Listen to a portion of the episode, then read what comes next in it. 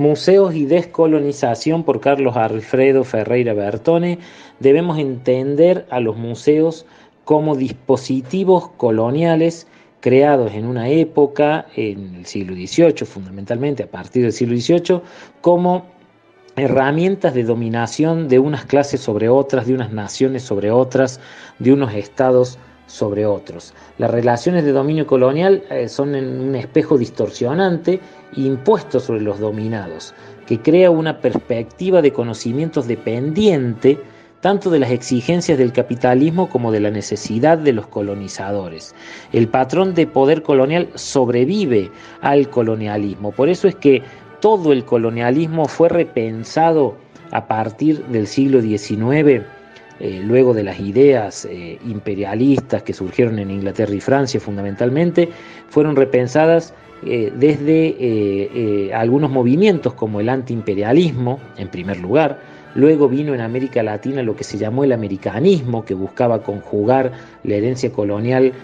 con el indigenismo, pero luego se impuso esto último y vino una corriente de pensamiento descolonial que se llamó indigenismo,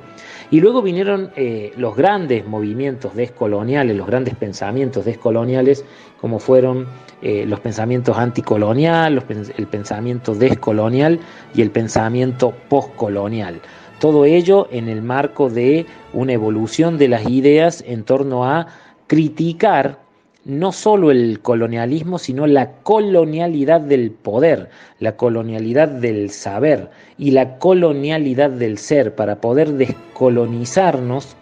con un desprendimiento epistémico y con una perspectiva pluriversal. ¿no? Y para eso hay que volver a leer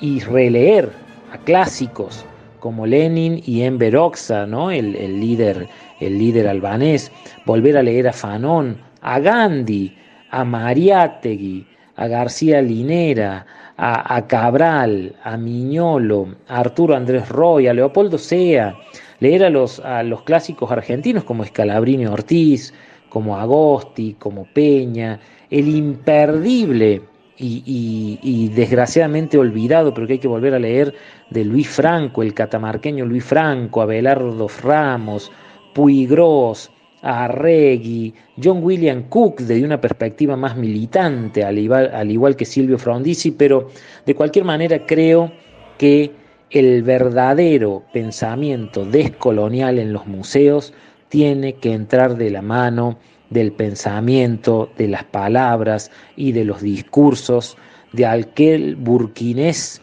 de aquel burkinés que fue llamado el Che Guevara de África, Tomás Sankara. Allí, en un hijo de campesinos africano, pero que llegó al poder en un país eh, colonizado, es donde podemos encontrar las respuestas para poder descolonizar epistémica y ontológicamente a nuestros museos.